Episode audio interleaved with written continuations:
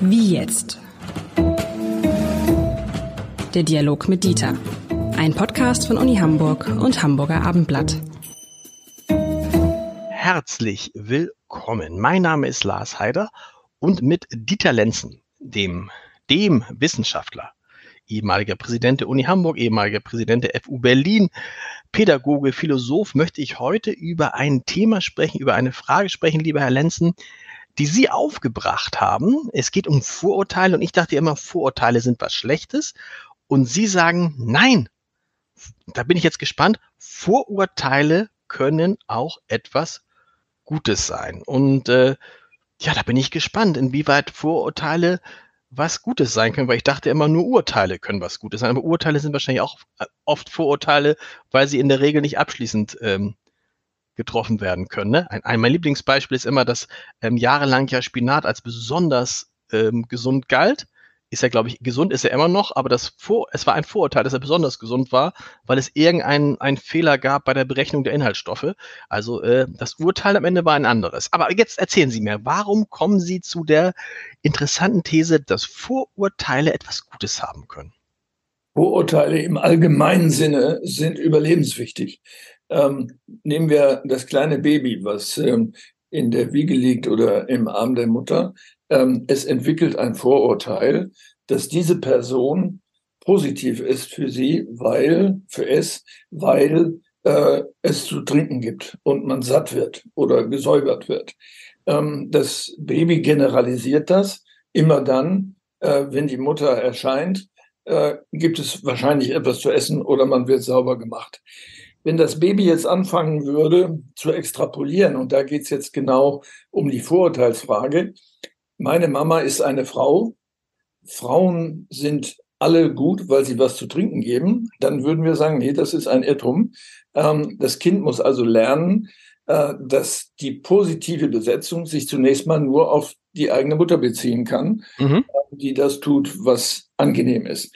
Das heißt, für dieses Beispiel gibt es tausend andere Beispiele, solche, die sich auf soziale Zusammenhänge, wie in diesem Beispiel beziehen, oder auf solche, wie Sie sie erwähnt haben, auf Sachverhalte beziehen. Also die berühmte heiße Herdplatte äh, ist ein solcher, ein solches Beispiel. Ich lerne, wenn ich einmal die Hand draufgelegt habe und habe dann ein Vorverständnis. Herdplatten können heiß sein. Vorsicht, Hand nicht drauflegen. Das ist etwas anderes als ein Vorurteil. Äh, und mir liegt jetzt natürlich daran, dass wir das ein bisschen auseinanderpuzzeln, weil im Alltag das alles munter vermischt wird miteinander. Das heißt, wir müssen unterscheiden zwischen einem Vorverständnis von etwas und einem Vorurteil. Das Aber da muss ich jetzt erstmal, damit ich das verstehe, das Beispiel mit dem Baby. Das Vorurteil des Babys wäre doch, alle Frauen, die sich zu mir runterbeugen, geben mir was zu essen, machen mich sauber oder wollen mir was Gutes, richtig? Das wäre ein schon falsches Vorurteil. Zunächst mal das Richtige. Genau. Diese, meine Mutter mit den schwarzen Haaren oder blonden oder wie auch immer, die ist gut. Da gibt es was zu essen. Aber das ist ja kein Vorurteil, oder? Das ist doch irgendwie, weil das weiß man dann ja. Also das ist ja, wie gesagt, so, als wenn man, als wenn man wüsste, irgendwie, äh, ähm, nachts ist es dunkel. Das weiß ich ja, das ist ja kein Vorurteil, das ist ja ein Urteil. Ja, aber das Urteil enthält den Gedanken der Bewertung. Das heißt, diese Person wird positiv besetzt.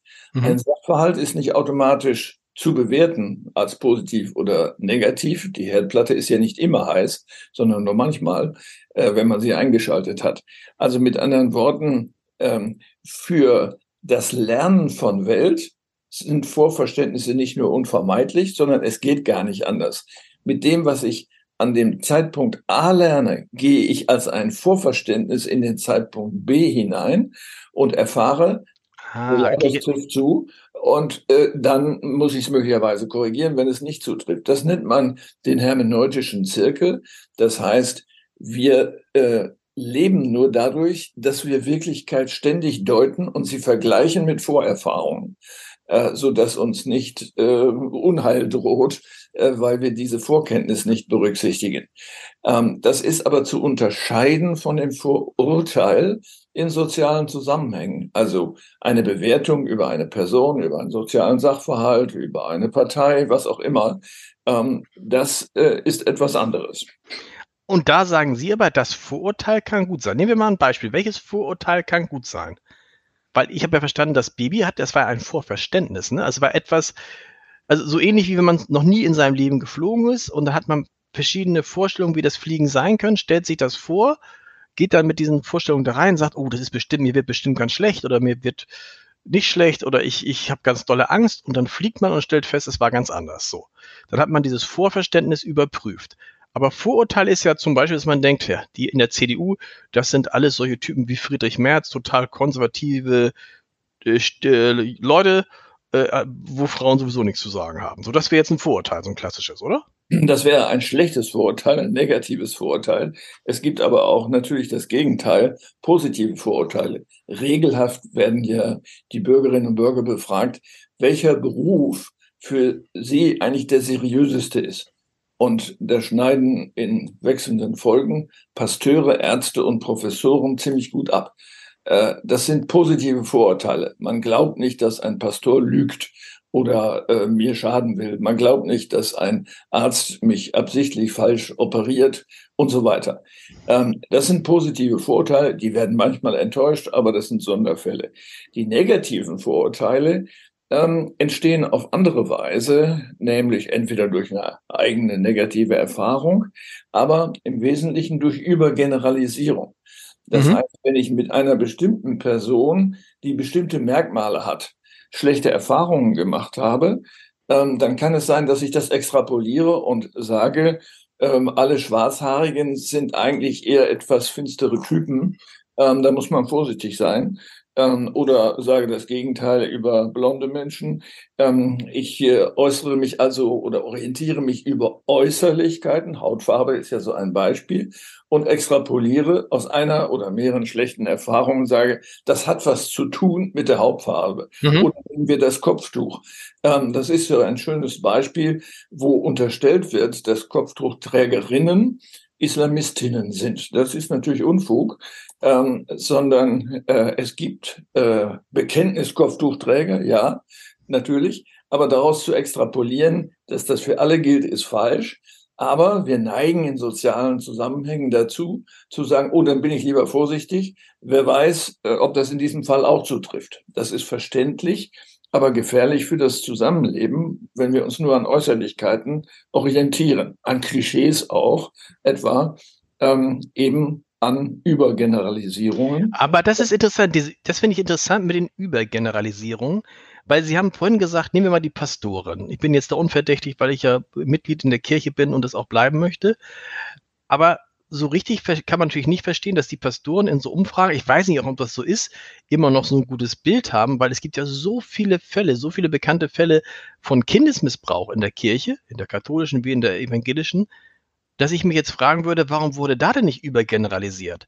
Bei den Ärzten könnte man jetzt auch, gibt es auch viele Beispiele, wo man sagt, boah, die haben sich einfach nur die Taschen voll gemacht und so, ja. Bei Wissenschaftlern gibt es auch Wissenschaftler, die geschummelt haben, Dok Doktoren, Professoren, die in Verruf mhm. geraten sind und so. Ähm, trotzdem wird bei denen nicht in die eine Richtung übergeneralisiert, während es andere Bereiche gibt, was mir jetzt sofort einfällt, ist die Deutsche Bahn, ja, wo man natürlich sofort, das Vorurteil ist immer, und ich sag schon gleich, es ist gar kein Vorurteil mehr, die Deutsche Bahn kommt eh zu spät. Ja, das ist aber kein sozialer Sachverhalt, sondern nee, das stimmt. Das ist eine Faktizität. Wenn Sie sagen würden, äh, Bahn. Es ist ja keine Faktizität. Ich meine, die, die meisten Züge der Deutschen Bahn sind ja pünktlich. Also, ne, also 70 Prozent ja. oder 80 Prozent sind pünktlich, mhm. behaupten die zumindest. Ja, gut, das können wir jetzt nicht beurteilen, aber ähm, um das äh, zu erläutern, äh, dann wäre es eine negative Übergeneralisierung, wenn man sagen würde, alle Beschäftigten der Bahn sind faul und dumm. Äh, ja, sonst okay. würden die ja alle pünktlich kommen, die Züge. Äh, und in diesem Fall ähm, haben wir es wieder damit zu tun. Übrigens auch im positiven Fall, auch das sind ja Übergeneralisierungen, wenn wir sagen würden, alle Pasteure äh, sind ehrlich und lügen nie und betrügen nie und so weiter oder alle äh, Geistlichen ähm, sind äh, asexuell oder irgend so etwas. Das heißt, wenn man sie sozusagen ja in gewisser Weise deifiziert, also vergöttlicht, nicht vergöttert, sondern vergöttlicht, ähm, dann wäre das natürlich auch ein Vorurteil, in diesem Fall auch falsch, wie wir leider erfahren mussten.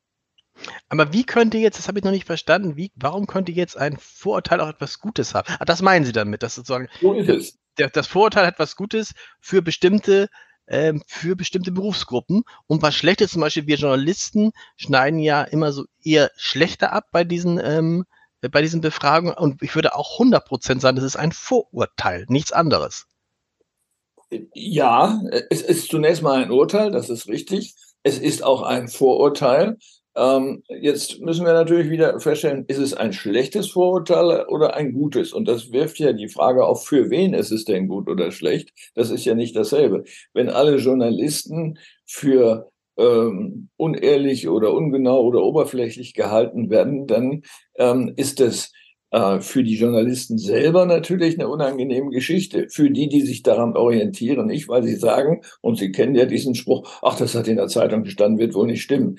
Äh, dann braucht man, ne? oder das Wetter, äh, ja, das stimmt ja nie und so weiter. Mit anderen Worten, äh, eine Abwehrhaltung gegenüber Informationen, die erzeugt wird durch eine kleine Zahl von Abweichungen, ähm, was äh, die, die Zutreffenswahrscheinlichkeit betrifft.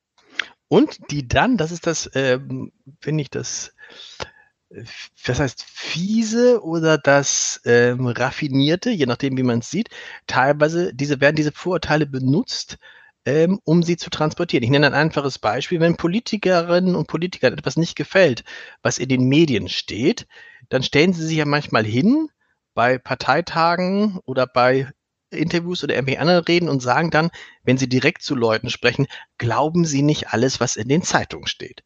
Und damit setzen sie ja genau auf dieses Vorurteil auf. Denn wenn es dieses Vorurteil nicht gäbe, würde es ja nicht verfangen, richtig? So ist es. Und das ist auch ein gutes Beispiel dafür, wie Vorurteile Wirklichkeit verändern ähm, sie verändern nicht nur meine Orientierung oder die Orientierung des Wahlvolkes oder was auch immer, äh, sondern sie verändern Wirklichkeit. Und da hat es ein interessantes Experiment gegeben.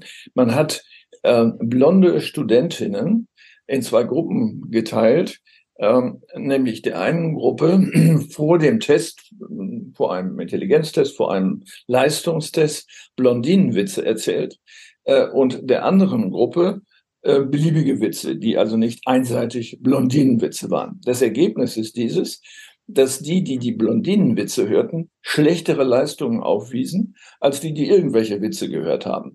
Ähm, das ist äh, sozusagen in aller Klarheit ein Beweis dafür, dass ein solches Vorurteil, was die Person dann übernimmt, ich muss wohl nicht so gut sein, ich bin eine Blondine, ähm, dann tatsächlich auch solche Folgen hat das ist ja praktisch schon eine self-fulfilling prophecy, wo sie ist nicht self-fulfilling, also sie, doch, doch, natürlich, sie ist selbsterfüllend gewesen, kann ich gar nicht glauben. Blondinen sind die härtesten, die unter, leiden am härtesten. Blondinen und aus Friesen leiden unter so Vorurteilen, sonst würden ja, das ist ja interessant, wenn es dieses Vorurteil über Blondinen nicht gäbe, würden diese ganzen Witze nicht funktionieren. Diese Witze funktionieren ja überhaupt nicht mit Brünetten.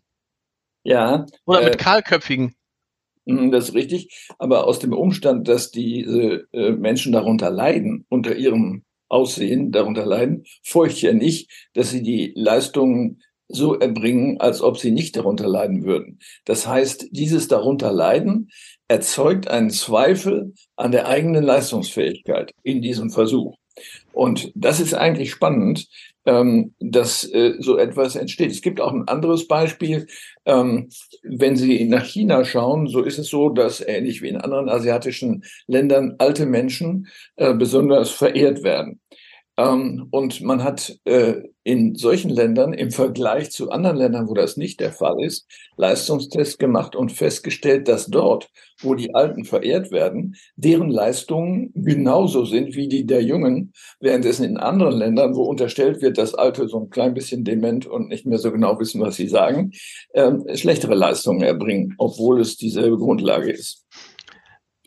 Das heißt, so wie wir anderen Menschen, anderen Menschengruppen be begegnen, sind wir selbst dafür verantwortlich, wie die zum Beispiel funktionieren und was die an Leistungen bringen. Ne? Also wenn wir Kinder ernst nehmen, wenn wir Erwachsene ernst nehmen, wenn wir Auszubildende ernst nehmen, steigern wir damit ihre Leistungsfähigkeit. Das ist ganz gravierend für den Bildungszusammenhang natürlich, wenn Lehrer oder Lehrerinnen mit Vorurteilen gegenüber bestimmten Kindern, die in irgendeiner Weise abweichend aussehen, sich abweichend verhalten oder einen ähm, problematischen Hintergrund haben, äh, wenn sie mit diesem Wissen hineingehen, dann, so ist es äh, auch inzwischen nachgewiesen, äh, ist das Risiko, dass sie dann tatsächlich die Kinder so behandeln, als ob sie nichts leisten oder weniger leisten können, äh, das ist gegeben. Deswegen hat man zum Beispiel ja dann vor vielen Jahren schon entschieden,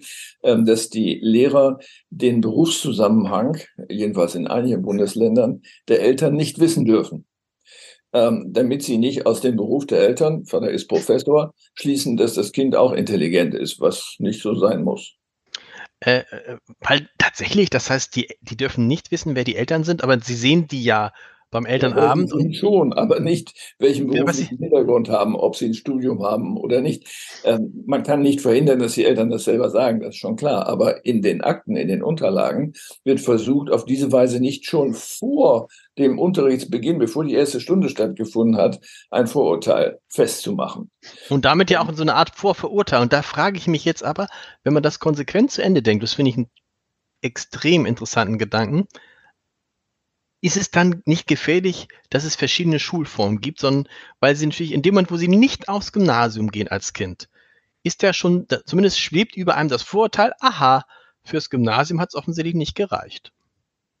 Ja, das ist eine Bewertung, aber ja schon kein Vorurteil mehr, sondern ist ja sozusagen ein Nachurteil, denn das Kind ist ja bereits in einer anderen Schule. Ein Vorurteil würde es erst dann, wenn sich der Absolvent, die Absolventin einer abweichenden Schule, also eines Nicht-Gymnasiums, irgendwo bewirbt, ähm, und der Arbeitgeber sagt, nee, das wäre keinen Sinn, die hat ja nicht mal Abitur. Äh, das ist fatal. Äh, übrigens auch bei großen Unternehmen, die inzwischen dazu übergegangen sind, die Bewerbungen maschinell auswerten zu lassen und dann ein kleines Sample zu bekommen, was man sich dann tatsächlich noch anguckt, äh, wo dann vorgegangen wird anhand von Abschlüssen und deren Noten. Das ist ganz fatal. Ähm, ich habe mit einem Personaler eines großen Unternehmens eine Wette abgeschlossen vor etlichen Jahren und habe gesagt, mach mal Folgendes und nimm dir mal, die haben im Jahr 2000 Leute eingestellt, nimm dir mal 1000 äh, die kein Abitur haben äh, und 1000, die eins haben für Berufe, wo man kein Abitur braucht. Und das Ergebnis war, ähm, dass äh, der Kollege begeistert war von denen, die keins hatten. Warum? Weil äh, die Leistungsfähigkeit in einem nicht akademischen Zusammenhang, darum ging es dort, es ging also nicht um akademische Berufe, ähm, die Leistungsfähigkeit äh, mindestens genauso groß oder sogar höher war, ähm, weil, und jetzt müssen wir Hypothesen entwickeln, die nicht geprüft sind, ähm, diese Menschen sich nicht schon sozusagen auf ihrem Abitur ausruhten und sagen, ja, ist ja schon nachgewiesen, dass ich gut bin, ich habe schließlich ein Abitur, äh, sondern tatsächlich auch leistungsorientiert sich verhalten haben. Wenn ich darüber nachdenke, stelle ich aber doch fest, wann immer ich einen neuen Menschen treffe und wir alle, man kann sich von den Vorurteilen gar nicht frei machen, oder? Also es kommt, es kommt ein neuer Mensch auf einen zu, den man kennenlernt und man braucht nur wenige Informationen. Man guckt, wie alt ist der, wo kommt der her, was hat er studiert, wo lebt er? Und dann gehen doch schon die Filme ab. Das ist richtig. Wenn Sie über die Straße gehen und jemand begeht Ihnen und Sie tun das nicht, dann könnte es natürlich auch mal gefährlich werden. Deswegen äh, ah, haben, wir, haben, wir, diese Selektionsmechanismen, die vor Jahrtausenden gelernt sind und Bestandteil sozusagen, wenn Sie so wollen, unserer Gene sind. Äh, sie schützen uns vor Gefahren und vor einem Angriff durch Dritte. Das gilt ja auch für Tiere. Äh, wenn wir Tieren begegnen, haben wir ein Vorurteil, dass man mit Wölfen am besten nicht spielen sollte. Mit einem Spitz vielleicht. Der kann einen beißen, aber nicht tot beißen. Okay, das heißt, das ist der große Vorteil des Vorurteils, dass er uns im Zweifel schützt, ne? So ist es. Und deswegen haben wir darüber heute geredet. Man muss differenzieren. Und wenn wir äh, eine, eine Lösung suchen, dann würde ich sagen, äh, wir brauchen Vorurteilsbewusstheit. Es muss mhm. uns Bewusstsein, dass dies jetzt ein Vorurteil ist, das muss nicht falsch sein, äh, statt des Versuchs, äh, Vorurteilsfreiheit herzustellen. Das geht nicht. Man kann nicht vorurteilsfrei sein. Das ist eine Illusion. Und wieder habe ich was gelernt und das Vorurteil bekämpft, dass Wissenschaftler Dinge nicht vernünftig erklären können. Lieber Herr Lenzen, vielen Dank. Ich danke Ihnen für die Blumen und wünsche alles Gute in die Runde.